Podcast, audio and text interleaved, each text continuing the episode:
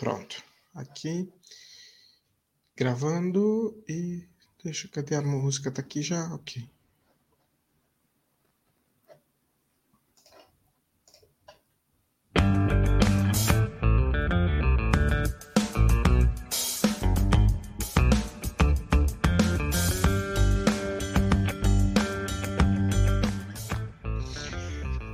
Alexa, hey Google, e aí Siri? Se você não está ouvindo esse podcast com fones de ouvido, talvez o seu smartphone ou sua smart speaker tenha sido ativada. E eu peço desde já desculpas pelo incômodo. Eu sou Giovanni Ramos e esse é o Dialéticas, o podcast que discute temas da atualidade a partir da produção científica entrevistando pesquisadores e investigadores do Brasil, de Portugal, da lusofonia. E nesse episódio vamos discutir o uso das caixas de som inteligentes no jornalismo. Usar Alexa para consumir notícias? É mais ou menos sobre isso que a gente vai falar. E o nosso convidado de hoje é o professor e pesquisador português Miguel Crespo, do Isquité de Lisboa, e ele é um dos coautores do capítulo Journalism for Voice Activated Assistants and Devices, escrito junto com Ana Pinto Martinho, Gustavo Cardoso e Vanessa Andrade, no livro intitulado New Skills for Journalists: Comparative Perspectives from Europe. Tudo bem aí, Miguel? Seja bem-vindo ao Dialéticas. Tudo bem, obrigado pelo convite, Giovanni. É um prazer estar aqui e partilhar esta conversa contigo. E o ouvinte do Dialética já sabe, no nosso primeiro bloco, nós temos três blocos inspirados na dialética de Hegel, e no primeiro, a tese, nosso convidado vai fazer a tese, vai apresentar esse capítulo, essa investigação, em mais ou menos cinco minutos, é mais ou menos o tempo que a gente tem para o programa. Uh, Alexa, toca a vinheta da a vinheta da tese e na, na sequência o Miguel começa. Eu já vou te colocar aqui no solo e já vou jogar. Assim que soltar o vídeo da tese, já pode começar a falar, ok? Eu vou desligar okay. o meu som aqui.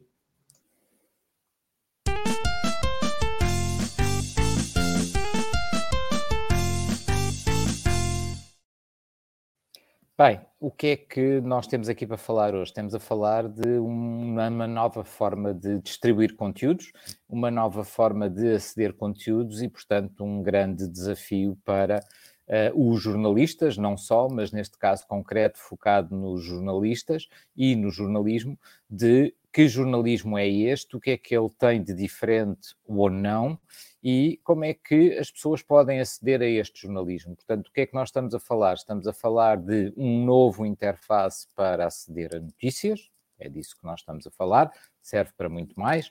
O Giovanni já falou sobre a Alexa, sobre a Siri, mas temos muitos outros assistentes que permitem fazer a mesma coisa e, no fundo, estamos a falar do quê? Nós estamos habituados a pesquisar, seja no Google, noutra ferramenta, nas redes sociais, escrevendo, e aqui o que nós temos é dizer. Portanto, mais simples ainda do que escrever é dizer o que é que nós queremos. E uma das perguntas mais comuns quando temos um destes aparelhos ou um destes interfaces à nossa disposição, é perguntar quais são as notícias de hoje. Ora bem, quando perguntamos o que é que são as notícias de hoje, a grande primeira questão é que resultados é que eu vou ter? O que é que me vai chegar em resposta a isso? Será que uh, uh, uh, me vão buscar um noticiário de rádio, visto que estamos a falar de áudio apenas? Será que eu vou ter uma voz sintetizada a ler-me notícias de um qualquer jornal online? O que é que eu tenho como resultado? Nós temos aqui vários desafios. Primeiro, para quem consome, é quando eu pergunto quais são as notícias, de onde é que elas vêm? Vêm do jornal onde eu costumo ir normalmente consultar as minhas notícias, vêm diretamente de uma qualquer rede social, são uma leitura uh, digitalizada, são um noticiário de rádio, ou será que é outra coisa diferente? E esse é o grande desafio. A verdade é que uh, aquilo que o estudo que nós uh, fizemos, focado em utilizadores de língua portuguesa, foi exatamente tentar perceber o que é que as pessoas queriam. E aquilo que nós chegámos à conclusão é que a maior parte das pessoas procura o quê? Procura um resumo das notícias do dia, que o procura normalmente de manhã cedo para saber uh, o que mundo é que vai encontrar quando sair de casa.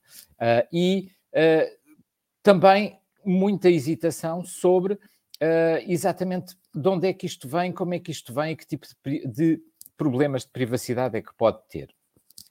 Falando do ponto de vista do produto jornalístico, aquilo que percebemos é que, um pouco pelo mundo inteiro, em Portugal, no Brasil, uh, os grandes atores de notícias, as grandes plataformas que têm aparelhos uh, e, e, sistemas de interface por voz, a Amazon, a Google, a Apple, a Samsung, uh, estão a tentar perceber como é que isto funciona. Porque parece ser algo simples, mas ao mesmo tempo é muito diferente de tudo aquilo que nós temos. Por exemplo, quando nós fazemos uma pesquisa tradicional, eh, nós temos uma série de resultados e depois decidimos qual é o melhor resultado. Quando fazemos uma pesquisa por voz, uma pesquisa por áudio, nós não vemos nada, não temos opções. E, portanto, das duas, uma, ou eh, nós pedimos as notícias do dia e, eh, do outro lado, a inteligência artificial, o algoritmo que nos responde, nos diz, quer, mas quer que notícias do dia, quer as notícias da RTP, da SIC, da TVI, da TSF, uh, do público, do Diário de Notícias, se calhar não faz muito sentido. E, portanto, é o próprio algoritmo que decide, sabendo algumas coisas sobre nós, que se calhar nós preferimos as notícias do meio A em vez de preferirmos as notícias do meio B. Mas isso também pode ser limitativo. E depois, que tipo de notícias? Eu gosto de esporto, gosto de política, quero saber o que é que se passa no mundo e, portanto, a informação de internacional, estou mais dedicado à cultura. Como é que isto se constrói? Portanto, para quem produz, é um grande desafio o perceber que resposta é que queremos, vamos dar às pessoas e o que é que as pessoas estão à nossa procura, à procura quando querem, por exemplo, as suas notícias. Por outro lado, as pessoas também ficam um pouco preocupadas. Um assistente de voz é uma interface que não reage apenas quando nós o contactamos. Quando nós fazemos uma pesquisa tradicional, abrimos o Google ou outra ferramenta qualquer pesquisa, escrevemos o que queremos e é nessa altura que ela responde. Uma interface de voz, para nos responder, tem que estar sempre a ouvir. E será que nós queremos ter na nossa casa alguém sempre a ouvir tudo aquilo que é dito, tudo aquilo que acontece na nossa casa. Isso é, obviamente, um, uma, grande, uma grande questão. Só para terminar, e já devemos estar em cima dos cinco minutos para apresentar uh, esta, esta ideia, uh, a verdade é que depois temos uma série de problemas acessórios. Temos, por exemplo, os problemas de uh, o assistente de voz perceber exatamente o que é que nós queremos, perceber a nossa voz. Se calhar muitas pessoas não têm essa noção, mas há poucas coisas mais individuais em cada um de nós do que a nossa voz, o nosso tom, o nosso volume, o nosso ritmo, a maneira como pronunciamos as palavras e os algoritmos tentam aprender, uh, tentam aperfeiçoar-se, mas é um dos grandes problemas. Por exemplo, no nosso estudo, nós identificámos, por exemplo, no caso do Brasil, que há determinadas palavras que são extremamente problemáticas porque uh, pela forma como são ditas e depois, obviamente, uh, o interface tem dificuldade em perceber exatamente o que é que nós o que é que nós queremos. Portanto, há basta se calhar andarmos 20 quilómetros para uma localidade perto da nossa Uh, e as pessoas já pronunciam as palavras de maneira diferente. E isto há aqui um problema de entendimento que é muito maior do que, por exemplo, quando escrevemos. E, portanto, entre os desafios do consumo, o que é que as pessoas querem e será que elas conseguem obter o resultado que querem? Os problemas da produção, do ponto de vista de oferecer aquilo que faz sentido para os consumidores para ser o resultado principal.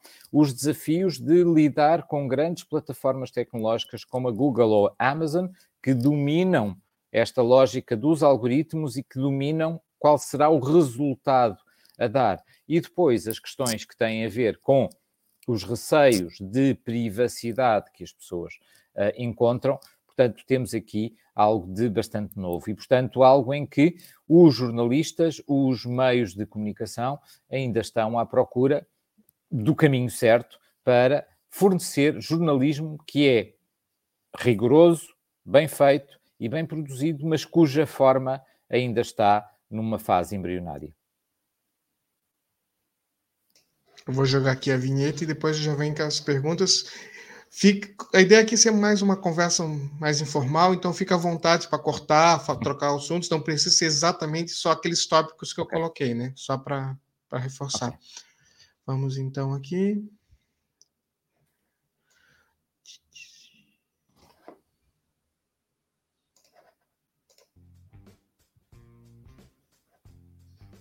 Não, aqui só para que saiu falhado.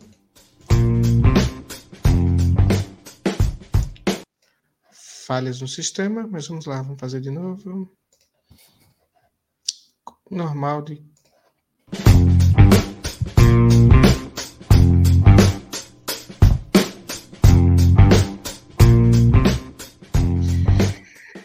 Então, a primeira pergunta que eu faço para o Miguel, primeiro agradecer pela, pelo espaço, pela oportunidade para discutir esse tema, que é uma coisa que é bem interessante, que confesso até nunca tinha pensado em, na questão do jornalismo especificamente para esse tipo de produto. E a minha primeira pergunta é justamente sobre isso. Como seria a adaptação de um produto jornalístico para uma dessas chamadas smart speaker? Seriam textos que a gente vai ter que adequar, por exemplo, para Alexa ler? Porque a gente sabe que quando tu faz uma pergunta para Alexa, ela responde em voz. É diferente, por exemplo, quando você faz um comando para o telemóvel, para o celular no Google, que ele pode te responder em texto. A, a, aqui a grande questão é exatamente essa: é assim, a, toda a comunicação é por voz. A, a comunicação por voz, obviamente, é muito mais natural para nós até do que escrever, não é? Portanto, os seres humanos já falavam antes da vez escrita. Portanto, é provavelmente o interface mais natural, todo aquele que nós uh, sabemos utilizar.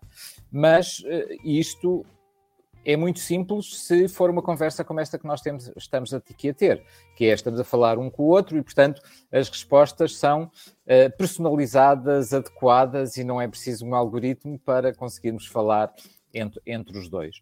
Quando uh, nós fazemos questões que não têm um destinatário específico, mas sim um algoritmo que vai procurar entre milhões de milhões de possíveis respostas aquilo que nos que nos é dado, a coisa torna-se mais complicada. E torna-se mais complicada desse ponto de vista, que é de onde é que vem essa resposta, porquê é que essa resposta chega até mim e como é que essa resposta foi feita.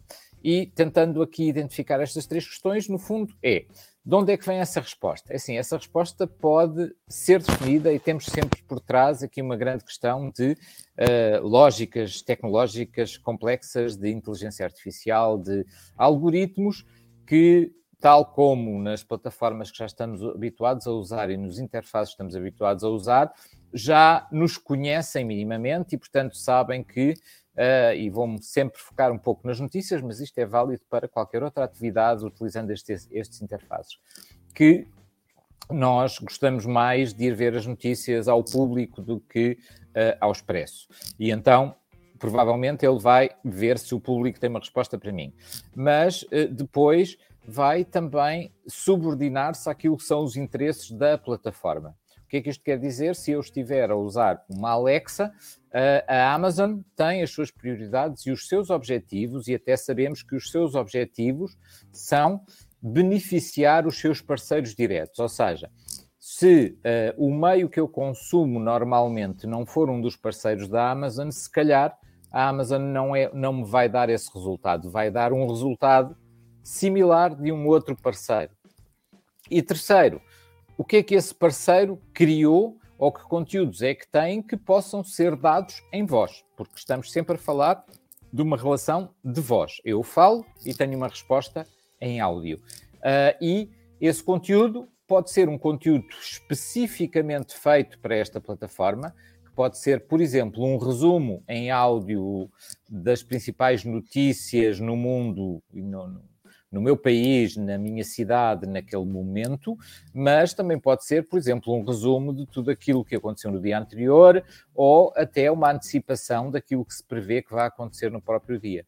E, portanto, isto depois depende de quem produz o conteúdo. Portanto, nós temos aqui uma série de coisas que são muito complexas do ponto de vista de perceber.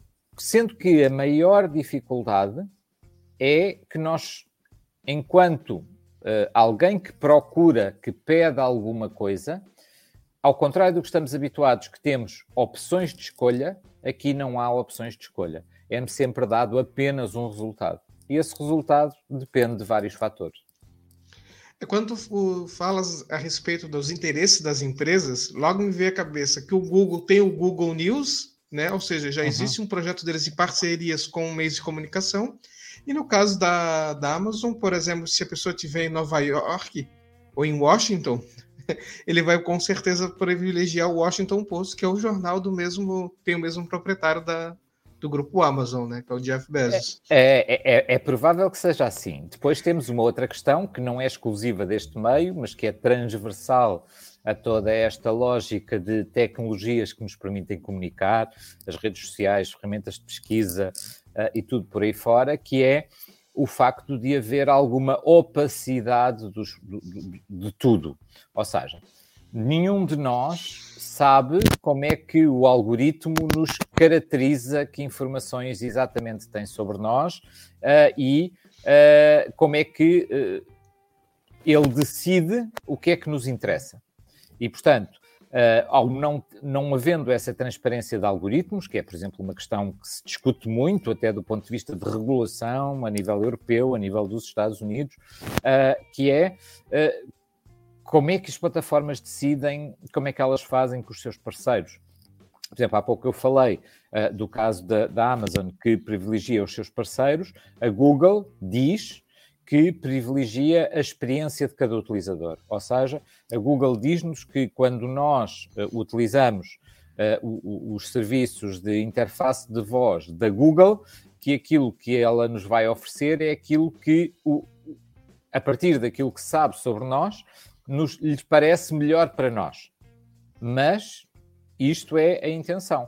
Não há maneira de sabermos se é realmente isto que acontece ou se o resultado que nos vai dar vai ser de alguém que foi o que pagou mais à Google para ser o resultado a ser dado. Portanto, há, obviamente, um, um, problema de opacidade dos algoritmos, mas que temos em todas as nossas redes sociais, todos os nossos serviços online colocam-nos exatamente aqui a mesma questão. Mas, por exemplo, como é que tá, o que, que nós já temos hoje a respeito disso? Por exemplo, vocês devem ter feito testes, por exemplo, com, com alguns desses dispositivos, desses gadgets. Uhum. Já existe algum, algum jornal, algum meio de comunicação no mundo que já fez um produto pensando no na quem escuta, quem pergunta é por notícias na Alexa, por exemplo?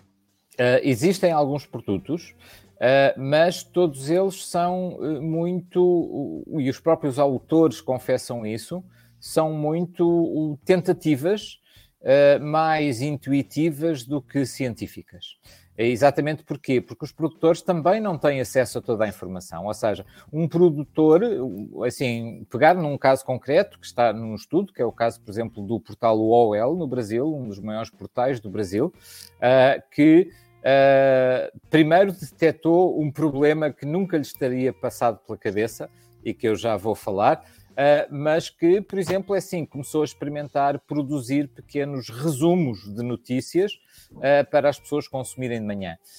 e, portanto, que quando as pessoas perguntam as notícias do dia, têm, digamos, uma espécie de quase uma, aquilo, o equivalente áudio daquilo que há uns anos chamaríamos uma revista de imprensa. Mas, por exemplo, qual é o grande problema do UOL? Uh, é uma questão muito simples que eu não consigo reproduzir porque eu falo uh, português europeu e não português brasileiro, que é no Brasil uh, as pessoas dizem algo como wall. Ora, para um, em termos de voz, wall é muito parecido com wall em inglês. E portanto, quando as pessoas dizem diz-me as notícias do wall, Uh, o, o, o, interface não percebe muitas vezes e muitas vezes pergunta, mas está a perguntar por alguma coisa relacionada com paredes. Uh, e, portanto, o OL descobriu que, uh, em termos de interface de voz, a marca que tem é terrível e não funciona. E, portanto, são este tipo de desafios que vêm a cada momento. Depois, há todas as, as palavras que uh, são ditas de forma muito diferente. Assim, em Portugal, que é um país pequeno, há uma diversidade imensa. No Brasil, que é um país enorme, há uma diversidade muito maior.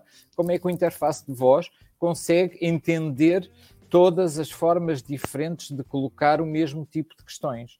E, portanto, nós aqui, de repente, temos um, um, uma gradação que provavelmente ninguém tinha pensado, que é, ok, quando uma pessoa escreve uma palavra, eh, eu consigo responder essa palavra. Agora, quando uma pessoa diz essa mesma palavra, 10 pessoas diferentes vão dizer essa palavra de 10 maneiras diferentes. E isto é extremamente complexo mesmo para a tecnologia que já existe hoje. E, portanto, há aqui muitos problemas. Mas os produtores têm tentado principalmente experimentar esta lógica, ou seja, os dados indicam, e por exemplo, os dados do nosso estudo indicam que a maior parte das pessoas uh, não pede as notícias por marca, algumas pedem, por exemplo, diz-me as notícias do público, ou diz-me as notícias do UOL, ou as notícias do Estadão, mas a maior parte pede apenas as notícias em geral. E, portanto, Uh, uh, temos aqui coisa, resultados muito diferentes e, obviamente, problemas uh, muito diferentes para enfrentar. Mas já foi possível. É, a questão do O, agora realmente pensando, ele para comando de voz, realmente não é, um, é uma coisa que eles não tinham pensado, né? Porque. Claro, é assim, ninguém você, teria pensado numa coisa dessas, não é? Quando você faz as perguntas para o uso do comando de voz apenas no, no próprio smartphone Uhum. Para o Google, você já, às vezes já tem dificuldade, né? Você fala alguma coisa, ele entendeu outra, mas você vai lá e conserta. Só que para quem é produtor de, de informação, isso tem que ser eliminado, o risco tem que ser o menor possível, né? Para conseguir chegar. É, claro. É. Então, é. agora sim, mas esse produto que eles estavam tentando fazer era um resumo que a, a, a voz do Alexa ou do, do Google lia, ou eles eram um produto já em áudio? Eles experimentaram várias versões. Uh, ter um conteúdo escrito em linguagem oral, portanto, não um conteúdo escrito para ser lido, mas para ser dito, uh, que pudesse ser lido, digamos, com uma voz sintetizada. Experimentaram também uh, gravar mesmo voz um pouco em estilo de rádio, mas não num formato completamente radiofónico, portanto, e mas ao momento que nós fizemos o estudo ainda não havia conclusões, ou seja, portanto, toda a gente no mundo que andava a experimentar, andava a experimentar, uh, pronto, e a verdade é que às vezes esquecemos que mesmo quando falamos de coisas uh, digitais, as coisas demoram tempo, é assim, uma das primeiras experiências deste nesta lógica foi em 2017, foi quase ontem. O Evening Standard em Londres tentou experimentar umas coisas, no mesmo ano a BBC lançou, e em parceria com, com a Amazon, um, um, um, o primeiro serviço para Alexa, que não era ainda bem um serviço de notícias, era mais um, quase uma, uma FAQ, uma lógica, portanto, de, de apoio, ou seja, se houvesse questões específicas, portanto, de, de, de responder. Uh, depois, no ano seguinte, o Guardian, portanto, o ano seguinte foi há cinco anos, quatro anos, pouco mais de quatro anos, o Guardian com a Google uh, lançou um Voice Lab para experimentar e, portanto, estamos, assim, na fase de aprender, assim, eu, eu, às vezes gosto, eu não gosto muito de olhar para trás, a não ser quando isso nos dá um contexto para aqueles de nós que se conseguem lembrar mais ou menos os primeiros cinco anos de notícias online escritas na internet uh, e aquilo que é hoje não tem nada a ver. E na verdade é o que é que aconteceu nesses cinco anos? Assim, toda a gente andava a experimentar coisas diferentes até que de repente se chegou mais ou menos a uma conclusão. Uh, e demorou muito mais do que cinco anos a chegar-se mais ou menos a uma conclusão. Uh, e portanto, aqui uh, onde o fator tecnológico é muito mais importante, onde o lidar com as plataformas, porque eu só consigo produzir estes conteúdos se tiver um qualquer tipo de relacionamento com estas grandes plataformas que não é uma coisa fácil uh, e que uh, uh, demora tempo e, portanto, é tudo isto leva-nos a pensar que vai demorar algum tempo. Só acrescentar mais um dado que é assim, desde os anos 1980, pelo menos, que muitas das grandes companhias do mundo da área tecnológica, da área da comunicação e por aí fora têm investido, da área de informática, têm investido milhões e milhões e milhões e milhões em tecnologias de reconhecimento de voz. Ainda hoje é uma das tecnologias mais falíveis que nós temos disponíveis.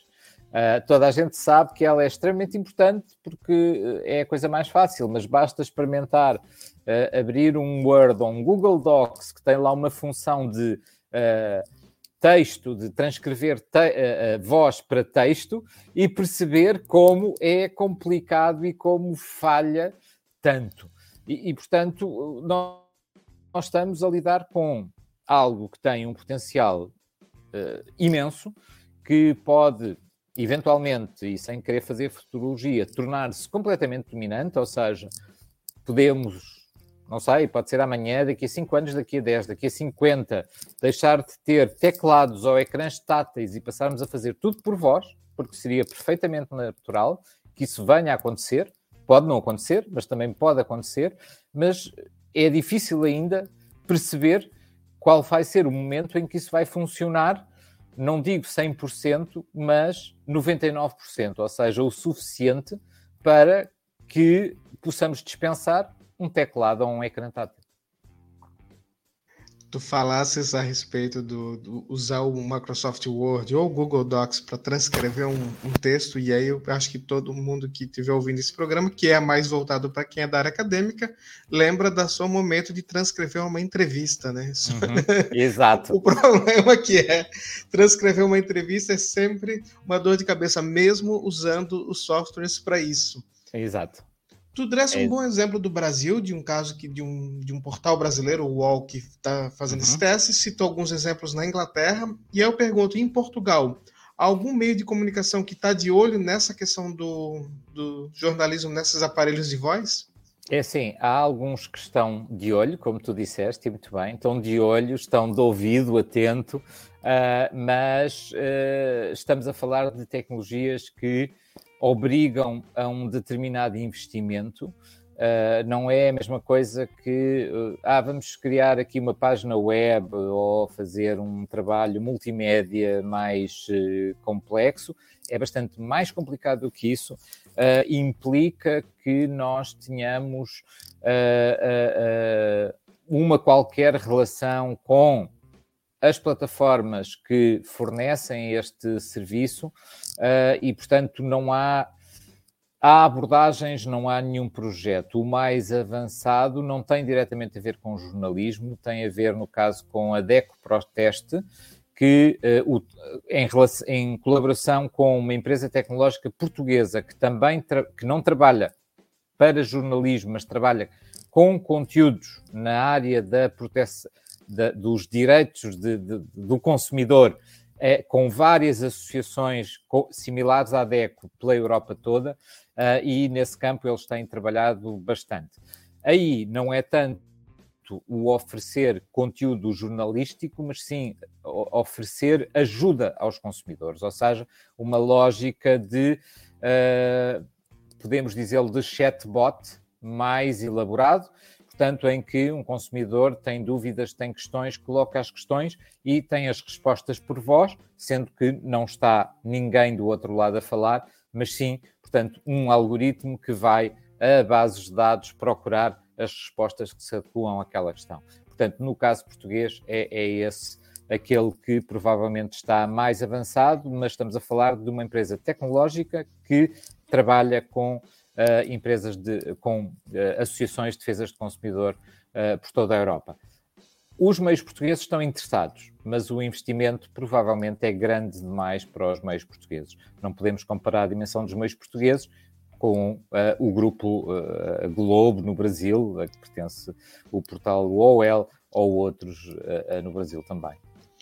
Sim, até essa é a ponto do Deco Proteste e puxa uma outra pergunta que eu tinha, que era a respeito dos outros produtores de conteúdo. A gente sabe que tu traz como exemplo a questão da internet e como demorou para o jornalismo online se firmar, né, desde que a internet entrou uhum. no ar. Mas outros produtores de conteúdo que não são jornalísticos saíram na frente. Em várias outras tecnologias, quem produzia conteúdo não jornalístico se adaptou primeiro do que o próprio jornalismo. Aí era a uhum. minha pergunta: como estão os outros, como é as, na pesquisa que vocês fizeram, vocês viram esses outros produtores? Há alguém que não faz especificamente jornalismo, mas que está ali, produzir conteúdo, que está na frente, que já está com mais. está avançado, além do caso do Deco? Uh, existe sim, mas a verdade é que o foco não tem sido tanto nos conteúdos. Uh, porque se pensarmos assim, deixando o jornalismo de fora e, por exemplo, pensando do ponto de vista de entretenimento, uh, que tipo de conteúdos é que têm um grande potencial para funcionar nesta lógica de interface de voz?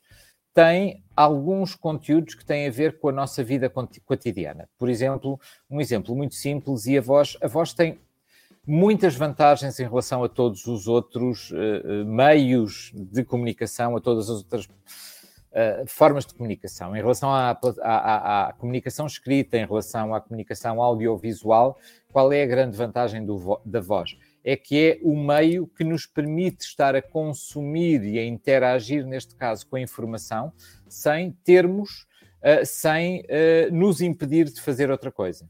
E, por exemplo, algo que funciona muito bem numa lógica desta, por exemplo, são uh, receitas culinárias.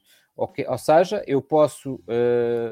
pronto, vamos fazer o jantar, eu posso perguntar à Alexa Uh, Alexa, o que é que me parece que eu possa fazer hoje para jantar? E se calhar a Alexa pergunta-me, bem, isso depende daquilo que estiver, que tiver em casa para cozinhar. E eu digo-lhe, olha, tenho, tenho frango, tenho arroz, tenho vários temperos, uh, tenho azeite, tenho manteiga, o que é que eu posso fazer com isso? E a Alexa pode-me sugerir, ok, então isso dá para fazer um frango desta maneira, um arroz daquela maneira e tal uh, e isso dá para fazer em não sei quantos minutos. Ok, então vamos lá fazer isso. Ok, então a Alexa responde tá, ok, então uh, precisa de 300 gramas de frango, corte esse frango em cubinhos. Ok? Eu corto em cubinhos e digo, ok, já está cortado o frango. E agora? Agora uh, corte cebola, ponha num tacho e por aí fora. Portanto, este tipo de interface, por exemplo, numa lógica destas, funciona muito bem. E acho, eu gosto muito do exemplo da culinária, porque é um excelente exemplo em que nós uh, estarmos a ler uma receita ou estarmos a ver um vídeo no YouTube de uma receita é muito difícil enquanto estamos a cozinhar, porque temos as mãos sujas, temos as mãos ocupadas. Ora, é muito mais fácil se eu estiver a fazer perguntas. É quase como se estivesse com um amigo em casa. Olha, é assim, tu comi em tua casa este prato que era muito bom, ensina-me lá como é que isto funciona. E ele está ali ao lado e eu vou, vou fazendo as coisas, vou-lhe perguntando e vou dialogando. A voz tem esta grande vantagem. Outro exemplo muito simples é tudo o que sejam lógicas de como fazer. Ou seja, uh, olha, preciso de arranjar aqui uma, uma coisa em casa, como é que isto se faz? Pronto, ok? Uh, sei lá, vou, vou, vou ser ridículo e dizer como é que se muda uma lâmpada? Ok? Então é assim: pões a mão na lâmpada, rodas no sentido. Roda, põe a mão na lâmpada, ok, já pus. E agora? Agora rodas na, para o lado esquerdo. Pronto, já rodei. Agora? Agora soltas a lâmpada. Pronto. E depois okay. você usa a própria Alexa para acender a lâmpada, né? Que é, claro, o pronto, que foi é a primeira melhor, né? primeiro objeto da Smart House, né? Que foi é, a, as lâmpadas inteligentes. É, exato. Pronto, depois temos toda essa, toda essa lógica de controlo doméstico e nós às vezes pensamos, ok, isto é apenas um aparelhozinho. É assim, isto são gamas imensas de aparelhos controlados por voz, muitos deles que as próprias plataformas uh, uh, experimentam uh, e que ou estão nos aparelhos ou podem estar. Por exemplo, um, um dos, dos, produtos que, que, que, a Amazon tinha a certa altura era um que eu achava maravilhoso, que era, eu acho que eles chamavam com varinha mágica, nada, nada, não, não, é, não tem nada a ver com fazer sopa, uh, nem com Hogwarts, mas que era basicamente um pequeno interface, pouco maior, quase com o formato de uma caneta, que era magnético, para quê? Para se agarrar ao frigorífico, tal como os, os magnetos que nós trazemos quando, quando viajamos, e que servia para quê? Para uh, eu ir mantendo uh, a minha lista de compras atualizada. Tipo, sempre que tirava uma coisa do frigorífico e acabava, uh, bastava eu ir com, com a varinha para ela identificar o que é que era e ficava registado quais eram as compras. E depois, se eu quisesse, bastava dizer: olha, encomenda aí do supermercado as coisas que estão em falta e estava feita, eh, estava feita a lista e as compras. E, e portanto, estas lógicas todas, eh, muito baseadas em voz, têm tudo para crescer no nosso cotidiano. Eh, por exemplo, não falei disso, mas é assim, pessoas que têm filhos pequenos. Um interface por voz é muito mais prático. E depois temos, obviamente, a criatividade, já agora que falei de crianças, que é uma das histórias que eu acho mais, mais maravilhosa, é que as crianças encontram utilizações. Uh, todos nós lembramos quando éramos pequenos, é assim que Uh, um, um, pauzinho, um, um, bocadinho de madeira servia para nós inventarmos uma história inteira, se fosse o caso disso, e estarmos o dia todo a brincar usando a imaginação. E as crianças também são muito imaginativas, e há uma história clássica relativa à Alexa, uh, que é a criança que está a aprender a fazer as primeiras contas de matemática, somar 2 mais 2, e que, apercebendo-se que está ali algo que responda, responda às questões, uh, em vez de estar a fazer as contas, uh, está a fazer os trabalhos de casa da escola e pergunta: Alexa, quanto é que são 4 mais 5? São 9. Alexa, como é que se escreve a palavra tal? Pronto, e portanto, as utilizações para este tipo de interface são brutais e, portanto, é no fundo, estamos na fase de explorar, tanto do ponto de vista prático, os meios de comunicação, as plataformas, tanto como do ponto de vista académico, que é aquilo que nós tentamos perceber, que é como é que as pessoas utilizam, o que é que elas procuram, o que é que, que tipo de ofertas é que estão a ser preparados e quais são os desafios. Os principais desafios são três. Um é a questão uh, da uh, relação entre o que procuramos e aquilo que nos é respondido, ou seja, se isso é satisfeito. O segundo é se o aparelho compreende aquilo que nós queremos e não nos dá respostas erradas. E o terceiro é a questão da privacidade. Não é o mais grave, não é aquilo que as pessoas dizem que uh, é o maior problema, mas qualquer um de nós, se souber que uh, está algo em casa que nos está sempre a ouvir, e já houve até alguns escândalos, uh, no caso o mais conhecido é com a Samsung nesse sentido, se calhar eh, sentimos um pouco invadidos na nossa privacidade, muito mais do que termos um telemóvel ou um computador, de termos uma câmera como a que estamos aqui a usar. E, portanto, esses, se calhar, são para já os, meus, os maiores desafios, mas seja qual for a área de interesse, uh, aquilo que eu digo sempre é assim: fiquem atentos, é assim, experimentem se tiver oportunidade, porque uh, algo vai acontecer. Eu não sei o quê, uh, acho que ninguém sabe nem as próprias tecnológicas sabem, mas vai acontecer alguma coisa neste, neste âmbito do diálogo por voz com inteligências artificiais, porque é disso que estamos a falar. Uh, mais dois pontos ainda para fechar uhum. o bloco.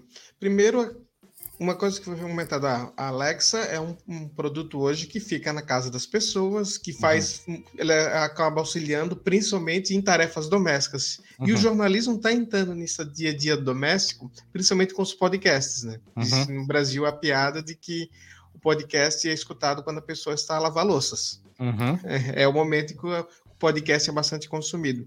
Se Onde calhar é que... há ambientes mais íntimos em que as pessoas, ou mais privados, em que as pessoas ouvem podcasts. Podem não o dizer publicamente, mas é, tem exatamente essa vantagem, não é? Portanto, o áudio tem esse grande poder, assim, a rádio, desde sempre, eh, foi vista como algo que nos faz companhia. Companhia no sentido de estar connosco sem nos impedir de fazermos aquilo que nós queremos e, portanto, tudo o que é áudio não é? Uh, é uh, permite isso. Basta, basta pensarmos, vamos deixar os algoritmos de fora uh, para aqueles de nós que ainda falam ao telefone e não mandam só mensagens de voz. nós falamos com as pessoas enquanto estamos a fazer outras tarefas ou estamos a ir de um sítio para o outro, enquanto estamos a conduzir. Ou seja, o áudio permite-nos fazer isso. Uh, o texto não nos permite fazer isso, o audiovisual não nos permite fazer isso, porque nós temos que estar a ver em simultâneo. Portanto, o, áudio, o poder do áudio, a grande diferença é que nós passamos do poder do áudio uh, mais passivo, ou seja, ou estamos a ouvir ou estamos a falar, para um poder do áudio interativo, em que estamos a usar o áudio para interagir. E se calhar essa é que é a grande diferença. Pode parecer pouco, mas se calhar faz toda a diferença. É, eu penso, eu falei até do podcast que talvez seja um caminho, o caminho dos podcasts seja o que vai chegar de encontro a essas smart speakers, porque eu não tenho uma Alexa em casa, mas eu tenho o hábito de manhã, na hora do café, pequeno almoço, do café da manhã, uhum. Uh, escutar um podcast. Uhum. E eu não claro. faço isso com a. Mas se eu tivesse uma Alexa, não tem interesse em ter uma hoje. Mas se eu tivesse, eu provavelmente utilizaria ela para dar os comandos para escutar aqueles programas que já é um formato forte do podcast, que são uhum. aqueles resumos e notícias da manhã. Já é um gênero que se estabilizou no podcast. Ou seja, talvez o caminho seja por aí, né? De, é, talvez, de... talvez seja um pouco. A minha única dúvida é que é assim: esse ainda é talvez o, o, modelo intermédio. Porquê? Porque o produto final que me é dado, o podcast, é um produto pré-feito e imutável. Ah, enquanto, enquanto, se calhar, aquilo que eu que vou querer é um podcast que está a ser feito no instante em que eu estou a ser a, a consumi-lo, não é? Ou seja, uh, e portanto, que é dinâmico e que se calhar é adaptado a mim ou a ti o mesmo podcast, portanto, não estamos a ouvir exatamente a mesma coisa. E eh, se estivermos a ouvir 5 minutos, com 5 minutos de diferença, se eu começar 5 minutos mais tarde, se calhar o alinhamento é outro, a informação é outra, a abordagem é outra. E, portanto, é, é esse o passo, eh, digamos, que falta, ou seja, de uma informação uh, muito mais dinâmica, mais personalizada e mais uh, em cima do instante, se é que é possível dizer isto neste tempo em que tudo parece instantâneo. E o último ponto é a questão dos jornalistas. Vocês conversaram com jornalistas para, né, teve entrevistas para para o capítulo, né? Uhum. E como é que vocês, ah, não só a partir dessas respostas, mas talvez em outras pesquisas também sobre o assunto, como é que vocês estão vendo a percepção do profissional que está na, tá na redação dos jornais sobre o avanço dessa questão, o, a, a, série dessa pode, do Dialética está começando sobre inteligência artificial, foi o tema do primeiro episódio, mas uhum. eu volto um pouquinho na inteligência artificial e ainda mais puxando para a inteligência artificial com áudio, né? Com a questão uhum. dos comandos de áudio. Como é que os jornalistas, vocês estão vendo os jornalistas receber isso? Há muita resistência, como houve em outras situações? É sempre difícil a transição? Há mais medo? Há mais entusiasmo? Uh, ora bem, há curiosidade geral, uh, alguma desconfiança e muito desconhecimento, o que é perfeitamente normal sobre algo que é relativamente novo. Uh, mas principalmente ainda não se está sequer muito na fase, portanto, tirando um grupo muito restrito uh, de pessoas que ou estão mais ligadas à inovação dentro do, das redações ou que têm Hum, se calhar estão mais despertas para, para aquilo que são as mudanças nos processos comunicacionais uh, que acontecem todos os dias, uh, de tentar perceber uh, um bocadinho para onde é que isto vai, o que é que isto muda nos processos de trabalho, nos produtos e como é que podemos explorar isso, mas tudo numa fase muito uh, teórica e muito embrionária. Há, se calhar, uma maior preocupação, e isso já vem de trás e não tem a ver com, com esta lógica dos interfaces de voz, uh, sobre o impacto que a inteligência artificial pode ter nas, nas redações, uh, sendo que nós temos sempre duas visões. Uh, uma é a visão mais teórica sobre os benefícios da utilização da inteligência artificial, que também se estende, obviamente, aqui à questão uh, da, da, da, dos interfaces de voz, e que tem a ver com a utilização da inteligência artificial, e isso tem-se discutido muito em todas as áreas, na academia por aí fora, para nos ajudar a realizar tarefas nas quais as capacidades que são exclusivamente humanas ou intrinsecamente humanas não são necessárias, como tarefas mais maquinais e por aí fora. Portanto, no fundo, nós estamos a ver acontecer na comunicação algo que vimos acontecer durante o século XX eh, na, no setor industrial, que é a substituição de pessoas por máquinas em tarefas repetitivas e que podem ser, vou dizer entre aspas, programadas por exemplo, o exemplo, sei lá, da indústria automóvel ou da, da, da, alta tecnologia do ponto de vista da hardware, em que todos os processos de grande precisão que são repetidos até a exaustão uh, ao nanómetro, não é sequer ao milímetro, são feitos por robôs comandados por inteligência artificial, uh, que fazem melhor do que um ser humano, porque são mais precisos, porque conseguem repetir uh, até ao infinito o mesmo processo com a mesma precisão sempre, uh, e a primeira reação foi uh, os humanos tornam-se uh, supérfluos, portanto, dispensáveis e, portanto, vai causar, por exemplo, desemprego em massa. Aquilo que nós vimos nesse processo de, de industrialização é que houve um, uma transferência do, do posicionamento do humano no processo de produção, saindo da execução, na sua maioria, e passando para a concepção, o desenvolvimento e a supervisão. É aí que o humano é uma mais-valia num processo de produção industrial. No, no, no, no, jornalismo e na produção de conteúdos, uh, a lógica será a partir da mesma, ou seja, uh, há muitas tarefas no jornalismo ou na qualquer parte da produção de conteúdos que é uh, um processo maquinal repetitivo, uh, que era até agora feito por humanos e continua, na maioria dos casos, a ser feito por humanos, mas numa lógica de gestão, otimização editorial, não estou a falar de gestão financeira ou de recursos humanos, uh, faria mais sentido que, se eu tiver a possibilidade de que essas tarefas em que, uh, uh, que são muito maquinais e repetitivas puderem ser feitas por inteligência artificial, então eu fico com recursos humanos livres para criar conteúdos mais ricos, mais criativos, uh, mais aprofundados e que se calhar são a mais-valia. Ou seja, um exemplo prático e, e concreto. em vez de estarmos a fazer, e vou usar o termo em inglês que é o que toda a gente usa, copy-paste de notícias, comunicados, informações que já estão disponíveis, eu ponho uma inteligência artificial a fazer, digamos, esse processo e as pessoas que estavam a fazer isso podem ir para a rua e fazer reportagens, fazer entrevistas, descobrir histórias que não estão em mais lado nenhum. E isto pode ser uma mais-valia.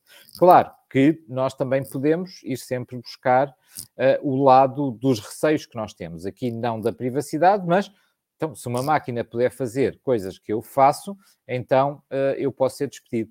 E, obviamente, isto também pode acontecer, mas é algo que faz parte da história da humanidade, que é cada vez que há uma qualquer avanço tecnológico, seja ele pequeno ou grande, há uma reconversão das tarefas humanas e, portanto, há pessoas, portanto, há funções que deixam de fazer sentido.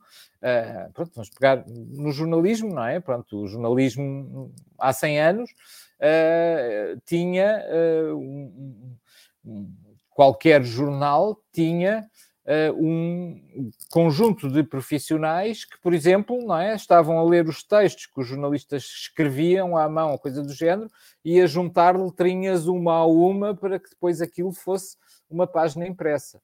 É assim, será que alguém gostaria de ter essa profissão hoje? De ser compositor de páginas de jornal? Eh, tenho as minhas dúvidas. É preferível que isso seja tudo automatizado e que essas pessoas façam outra coisa. Uh, eu sou vou dizer, suficientemente velho para quando eu comecei a minha carreira no jornalismo, uh, a ver no jornal onde eu trabalhava umas 80 pessoas cujo único trabalho era de manhã à noite estarem a copiar uh, anúncios para uh, um formato mais ou menos digital que depois dava às páginas de classificados dos jornais. Portanto, aquela coisinha de compro a casa, não sei o quê, vendo, não sei o quê havia para aí 80 pessoas cujo trabalho era estar de manhã à noite a copiar uh, uh, esses anúncios que chegavam impressos para um formato que depois era, era, eh, podia ser impresso. Essas pessoas já não existem hoje. Essas pessoas, essa e função essa... não existe. Agora, a assim, fonte de receita desses classificados também não existe mais, né? Como sim, sim, né? sim, mas entretanto é assim, entretanto, estamos a falar muito para a internet, eu sou realmente, pronto.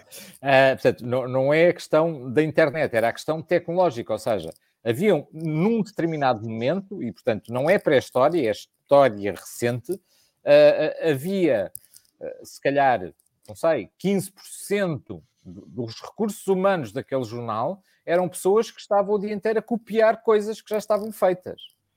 Eh, faz sentido? Assim, se calhar não, por isso é que essas profissões desapareceram e foram substituídas por processos automatizados.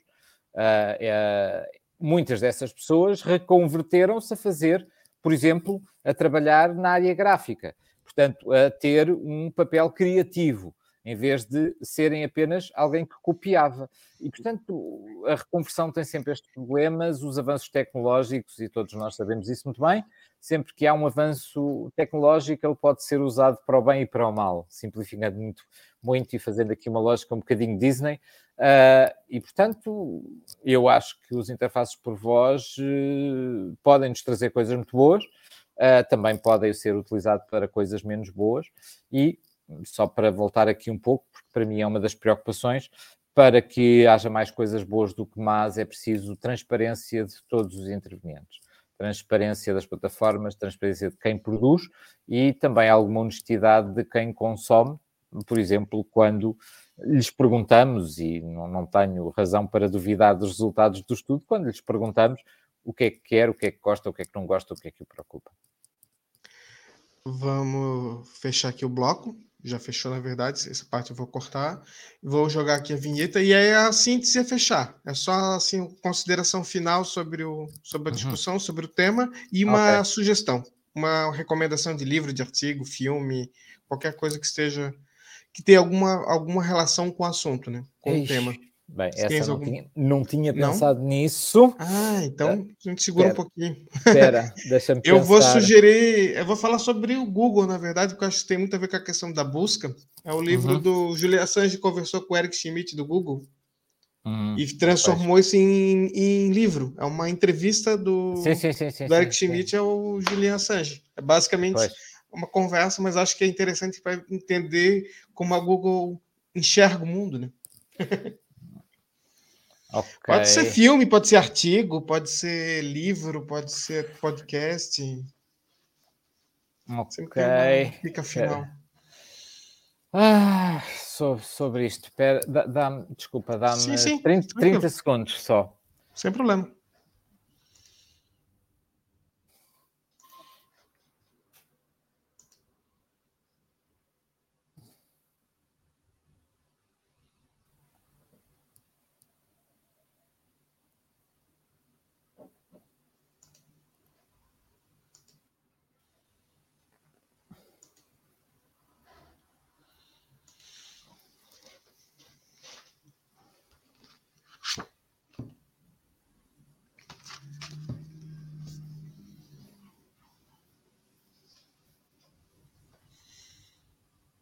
Ok, já tenho aqui. Ok, então tá.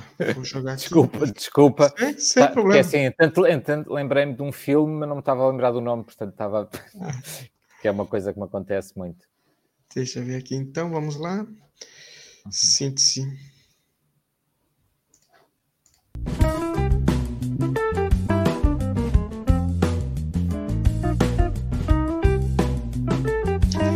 Então, a minha síntese eu queria começar dizendo que é, achei bem estranho no começo, quando eu tive acesso a essa informação, esse, é, capítulo de livro. Eu conversei com o Miguel sobre participação no Dialéticas, a ideia de jornalismo na Alexa, ou nesses smart speakers. Mas o que ficou mais claro, na verdade, não é que é o jornalismo especificamente para esse objeto, mas é, é como o jornalismo pode usufruir desses comandos de voz, já que tudo hoje está virando comando de voz. E eu acho que vai ser realmente uma coisa problemática porque a gente não pode. Acho muito difícil a gente ter um produto muito específico para ele.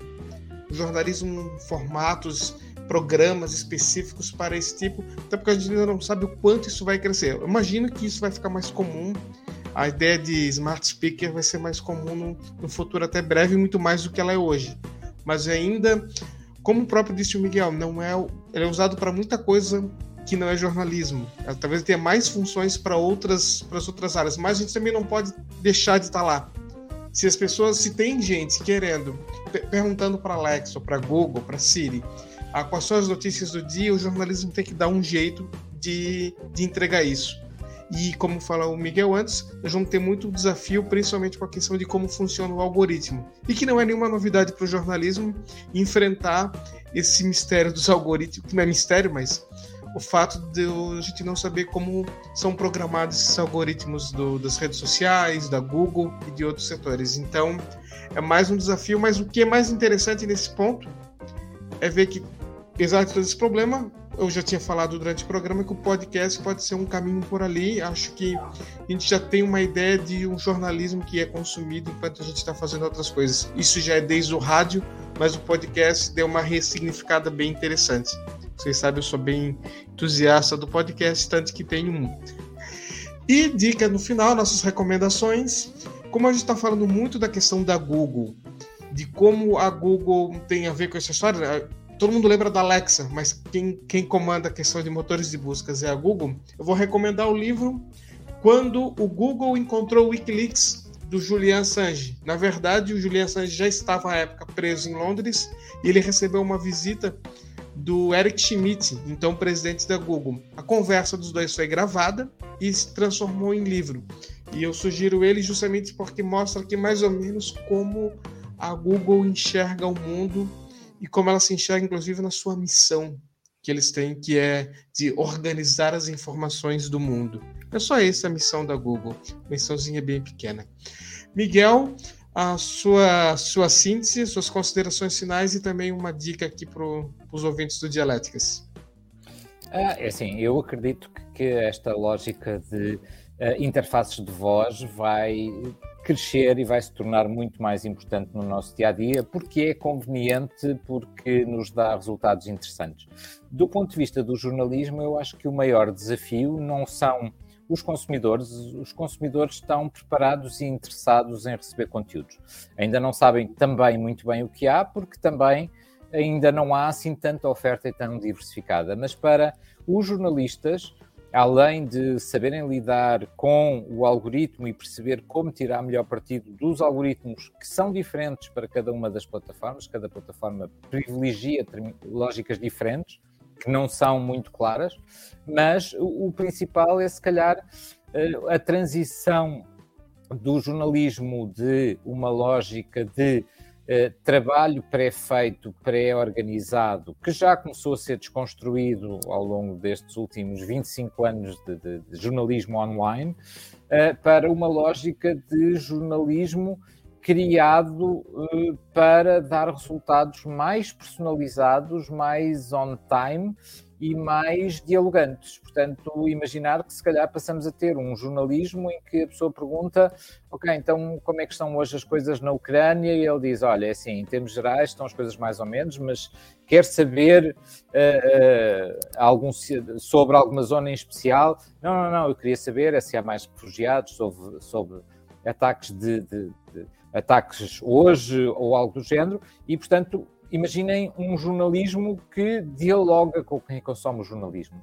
Uh, pode parecer um bocadinho utópico, mas a tecnologia está aí, está, permite fazê-lo. Portanto, acho que é, uh, se calhar, essa reflexão, como fazer um jornalismo que é realmente dialogante e interativo, utilizando voz. Quando a recomendações, depois de lerem o livro que o Giovanni uh, recomendou, que eu também recomendo, uh, podem ver um filme para descontrair. E, e, eu sugeria uma comédia romântica, que nem é um dos meus géneros favoritos, mas que acho que neste caso faz muito sentido. É um filme com o Joaquin Phoenix, chamado Her, uh, e que basicamente é a história de uma relação pessoal entre um homem e uma assistente virtual ativada por voz. Pronto, uh, pode ser apenas romance, pode ser amor não à primeira vista, mas à primeira palavra, e portanto uh, divirtam-se a ver o filme, acho que é o que eu posso sugerir.